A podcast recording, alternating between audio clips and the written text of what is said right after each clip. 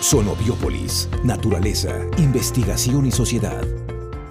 Es la semana número 51 de este 2023 y les saludamos desde La Paz, acá en Baja California Sur, deseando que se encuentre muy bien. Bienvenidas, bienvenidos, iniciamos.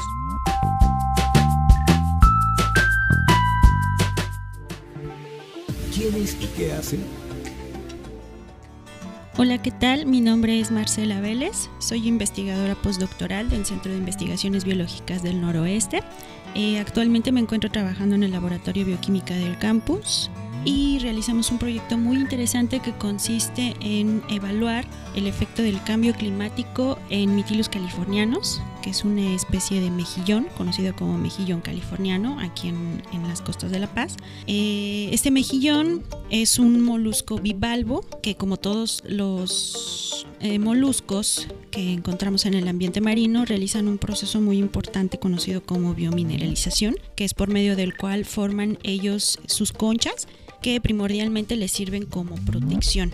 Este proceso de biomineralización se puede ver afectado de forma muy importante por los cambios en el ambiente marino, producto de este calentamiento global, como son el incremento de temperatura y acidificación del medio, que es básicamente un cambio en el pH, en, el agua, y que va a repercutir directamente en eh, las reacciones bioquímicas que están encargadas de la formación de estas, de estas conchas que afecta pues a estos mejillones, a otros moluscos que son formadores de concha y a otros organismos, por ejemplo, como, como los corales. El mejillón tiene una gran relevancia en las costas de La Paz, puesto que representa una parte importante de, de las pesquerías de la región. Es un producto consumido frecuentemente por los pobladores de esta ciudad, no solamente en México, sino en otras partes del mundo. Es considerado como parte fundamental de la alimentación de, las personas. Hay diversas especies de mejillones.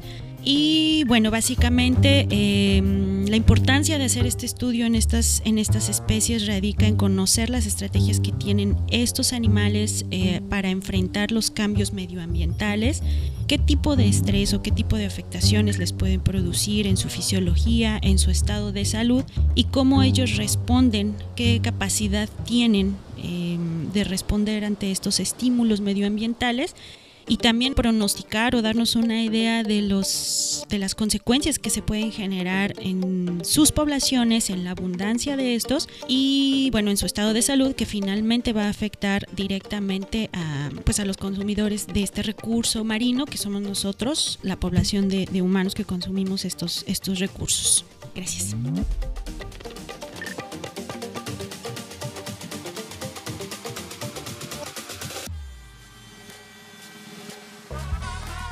Galería.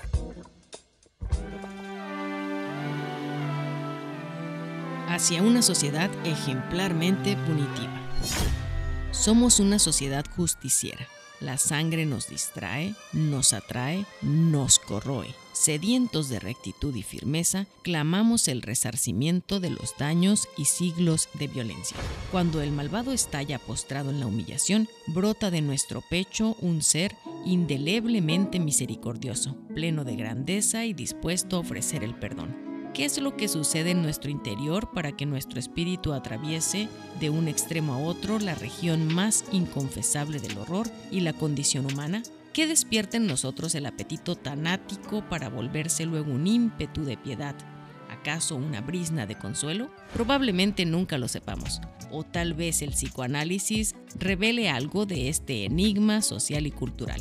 Lo que sí es cierto es que el ser humano en sí mismo es una criatura profundamente misteriosa, fascinada por la oscuridad y las sombras, más obsesionado que los animales por la destrucción de su misma especie. Le invitamos a visitar esta publicación completa en el blog México es Ciencia por Medi Mesmoudi Wabs.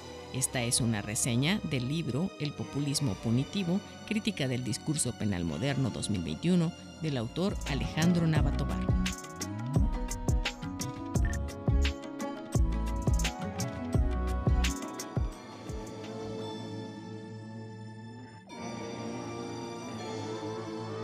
El Centro de Investigaciones Biológicas del Noroeste, con la participación de los centros CONACIT, presentó Sonobiópolis, un espacio para la comunicación de la ciencia.